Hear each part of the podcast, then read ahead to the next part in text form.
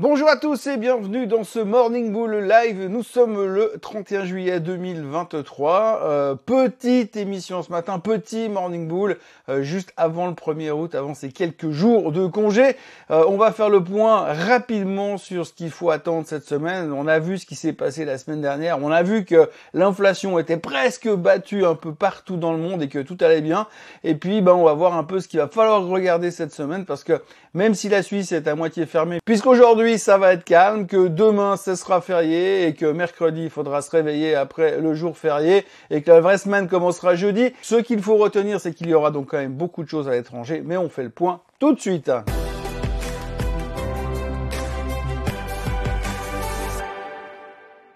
Alors on commence bien sûr avec la fin de semaine où on a vu que l'inflation via les chiffres du CPI ça allait mieux en Allemagne, ça allait mieux en France. On a vu qu'avec le PCE qui est sorti en dessous des attentes aux États-Unis, ça confirmait encore une fois que l'inflation américaine était sous contrôle et que ça allait gentiment en direction des 2%, que finalement la Fed, la BCE, enfin toutes les banques centrales étaient en train de gagner sur le terrain de l'inflation, chose qui n'était pas évidente ces derniers temps. Et puis en plus, en tous les cas aux États-Unis, on a l'air de vouloir laisser entendre que l'inflation, eh bien, non seulement euh, serait battue par la hausse des taux, mais la hausse des taux ne mettrait pas le pays en difficulté économique, il n'y aura pas de récession, donc euh, tout va bien. Alors pour ce qui est du chapitre de la récession, on peut encore se poser des questions parce qu'effectivement, on ne sait pas si on a encore vraiment reçu tout l'impact des taux élevés aux États-Unis.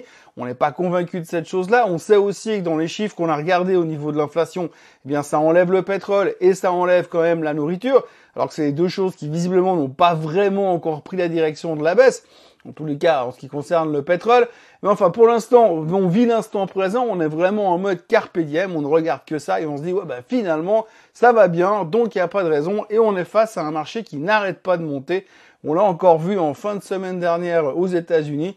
Les chiffres trimestriels sont bons, euh, la plupart autour de 78-79% sont mieux que les attentes pour ceux qui ont déjà publié. Euh, et à côté de ça, vous avez une inflation qui est vaincue, une, une économie qui a l'air d'être stable et de se stabiliser en tous les cas.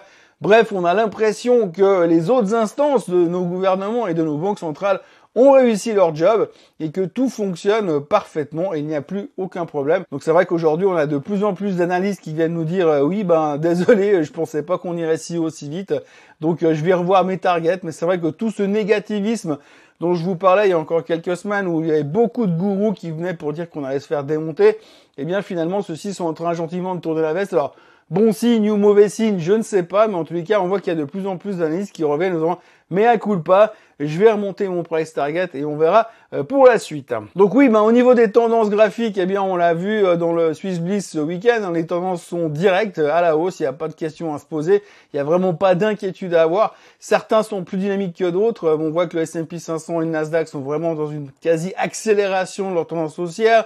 On voit que le CAC 40 est ressorti de sa tendance descendante, donc va gentiment en direction des, des plus hauts historiques. Le DAX est au plus haut historique. Le SMI est un peu en retard, mais le SMI c'est pas pareil parce que c'est différent. Et puis il reste plus que l'Asie qui doit se réveiller. Alors l'Asie ce matin, on a vu les chiffres du PMI en Chine qui étaient plus ou moins dans les attentes, plus ou moins en dessous. C'est pas folichon, folichon. En tous les cas, pour l'instant, euh, ça laisse toujours euh, planer cet espoir qu'à un moment donné, le gouvernement chinois va lancer un stimulus généralisé sur toute l'économie et pas seulement sur le real estate comme ils l'ont fait la semaine dernière. Donc on est plutôt relativement bien positionné pour entamer cette semaine. D'ailleurs, bon, les futurs sont légèrement en baisse, mais ça c'est à cause de la Chine. Mais globalement, on est plutôt optimiste parce qu'il va y avoir encore beaucoup de chiffres trimestriels et des chiffres qui devraient être logiquement bons, puisque quand on voit les autres chiffres des grands de la finance américaine, les Google, les Microsoft, les euh, Meta, eh bien on serait surpris que des boîtes comme euh, Apple ou comme Amazon foirent complètement euh, le trimestre. Et si on regarde les chiffres du trimestre, eh bien on va commencer à entamer la semaine d'entrée avec des petits noms pour l'instant. On va attaquer avec des Sophie pour la finance, des Transocean pour le côté pétrolier, des Diamondback aussi pour le côté pétrolier, et puis eh bien demain, 1er euh, août, alors que tout sera fermé en Suisse, eh bien il faudra regarder Uber, Pfizer, Caterpillar, euh, Merck avant l'ouverture, Altria également, et puis après la clôture, il y aura AMD, très important sur les euh, sur les semi-conducteurs, bien évidemment. Ensuite, on passera à mercredi où là, on aura des boîtes comme CVS, comme Cameco, euh, comme Kraft Heinz, et puis comme Teva, et puis After Close euh, mercredi soir. Eh bien, vous aurez à surveiller PayPal, Shopify, Qualcomm. Et puis également Robinhood, même si c'est pas très très sexy, mais on en parle souvent. Et puis alors c'est jeudi que ça va se corser avec euh, InBev avant l'ouverture, Expedia, ConocoPhillips, mais c'est surtout après la clôture que tout le monde sera hyper concentré sur Amazon et Apple. Euh, bien sûr, il y aura aussi Coinbase Block et Airbnb, mais franchement, pour être honnête, jeudi soir, eh bien, tous les regards seront fixés sur Amazon et Apple. Alors tout le monde est plutôt optimiste. Euh, sur ces résultats parce que quand on voit le reste, comme je vous le disais avant, euh, quand on voit ce que les grands noms ont fait, eh bien il y a quand même peu de chances qu'on ait des mauvaises surprises de ce euh, côté-là et ça devrait continuer dans la bonne direction. En tout cas, on espère parce que finalement c'est les deux seuls qui pourraient encore faire capoter le rallye dans lequel nous sommes aujourd'hui. Si on regarde ce qui aura sorti à vendredi, ben, il n'y aura plus grand-chose. Donc en gros, la semaine se concentrera principalement, on va se focuser sur jeudi soir. Il y aura bien évidemment beaucoup de chiffres économiques cette semaine également, puisqu'on aura le CPI européen qui sortira aujourd'hui.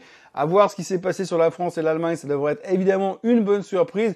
Mais c'est surtout en fin de semaine là aussi qu'on va se concentrer, puisque vendredi, il y aura les non-farm payrolls aux États-Unis. On attend 184 000 euh, créations d'emplois euh, pour le mois euh, de juillet.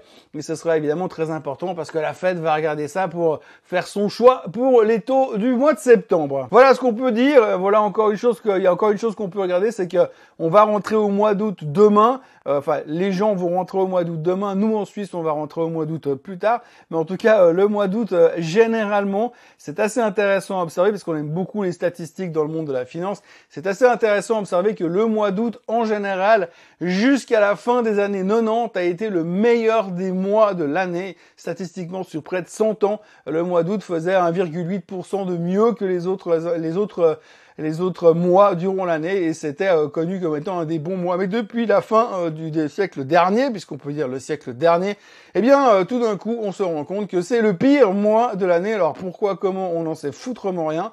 Mais en tous les cas, on se rend compte que depuis une vingtaine, 25 ans, eh bien c'est pas le meilleur mois de l'année c'est le mois un peu le mois pivot, puisque évidemment dès qu'on aura fini le mois d'août, on va avoir Jackson Hole et puis après on va entamer la pire période cyclique des marchés boursiers, septembre-octobre, le les mois des crashs entre guillemets, là où on a toujours peur, où il se passe pas forcément grand chose, mais là où on a toujours peur. Donc voilà, aujourd'hui on est quasiment au plus haut de tous les temps, un peu partout. L'optimisme est de mise pour entamer ce nouveau, euh, ce nouveau mois. On voit que les chiffres trimestriels sont bons, on voit que les chiffres économiques sont bons, on voit que l'inflation est vaincue. Pour l'instant, il n'y a pas de gros signes de ralentissement qui pourraient être inquiétants. Euh, on va quand même regarder attentivement l'impact sur le long terme de ces taux d'intérêt qui sont quand même élevés puisque inévitablement, d'une manière ou d'une autre, on va euh, les ressentir un petit peu partout, mais c'est une histoire dont on va reparler probablement ces prochaines semaines. Voilà, d'ici là, je vous encourage à vous abonner à la chaîne Suisse Côte en français, à liker cette vidéo, et puis nous, on se retrouve euh, le 4 août, parce qu'entre deux, eh bien, il y a euh, le demain c'est férié, mercredi je suis pas là, et jeudi je suis pas là non plus, et je serai de retour vendredi parce que je dois voyager entre deux. Passez une excellente journée, un excellent euh, jour de 1er août, une belle fête nationale et un euh, vendredi. Bye bye.